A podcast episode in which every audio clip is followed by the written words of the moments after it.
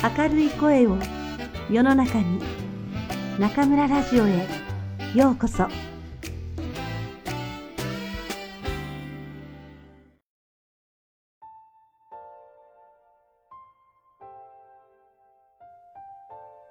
おいしいおにぎりが作れるならば松浦弥太郎。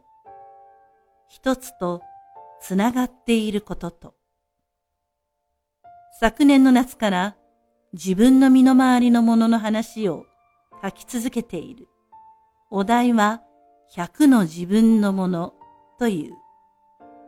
自分の暮らしを眺めてみると溢れるようにものがある。服や小物や家具や道具など数えきれないほどある。古いものから新しいものまでいろいろだ。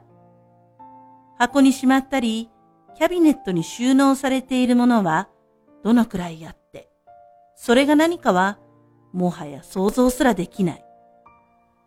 わかるものとわからないものといういろいろの中で毎日を暮らしている。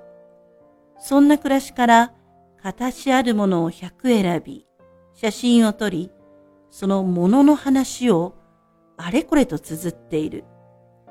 そのものとの出会いや偏愛する理由や知っていることや付き合い方など、そのほとんどは至ってささやかで小さきことだ。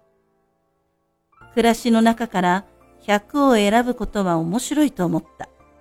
それらとは何かしらのいきさつや出会いがあって手元にあるのだから、すべてが友達のようである。しかも、その友達の中から選んだ特に仲の良い友達であったり、片思いの友達だったり、大切な友達のことを考えると、とても幸せな気持ちに包まれる。しかし、たくさんの中から選ぶというのは簡単なことではない。とはいえ、曖昧になっている自分との関わりと向き合って、一つ整理してやろうと思うと、億劫にはならない。そして、100を選ぶということは、それ以外の選ばれなかったものを捨ててしまうことではない。やっぱりこれは好きだな。これとは別れられないな。これと過ごしたあの日あの時。そんな風に頭の中に小さな物語が巡る。例えば、大好きな人の話はいくらでも思いつき、いくらでも書ける。書き足らずにもっと聞いてもらいたいくらいだ。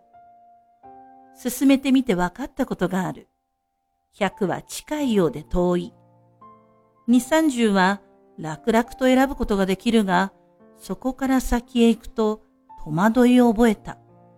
これだけたくさんのものがあるから、100なんて簡単と思ったことが間違いだった。選ぶという行為は楽しいのだが、100への道のりにはそれなりの険しさがある。自分の暮らしの中から100人の親友と呼べるものを探す。選んだものを他人に見られてどう思われるかなど考えずに、素直に自分との間にある絆のような物語を思う。そういった行為は自分自身を鏡に映すようなこと。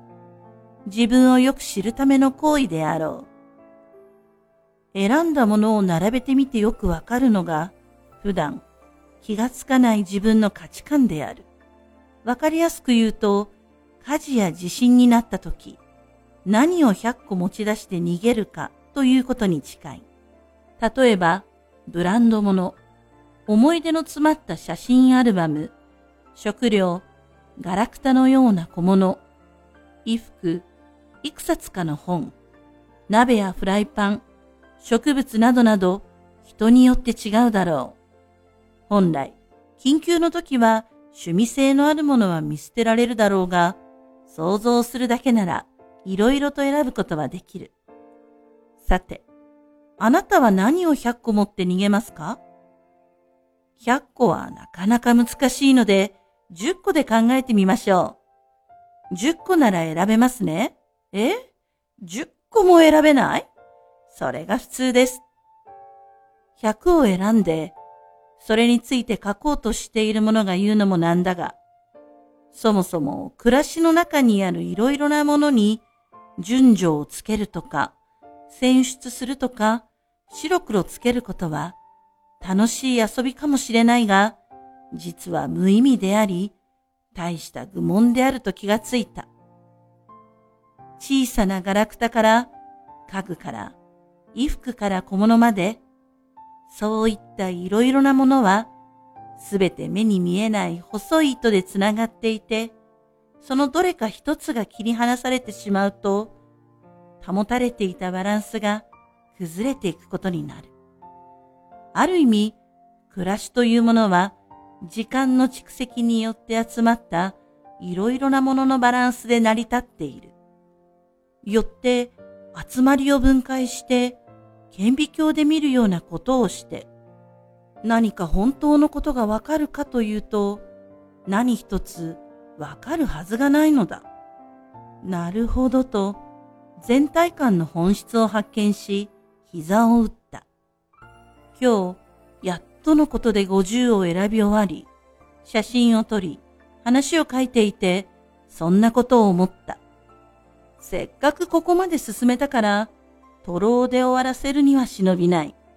なんとか100を目指すが、自分にとってはあくまでも遊びであると考え直し、未熟さゆえ姿勢を正した今日この頃である。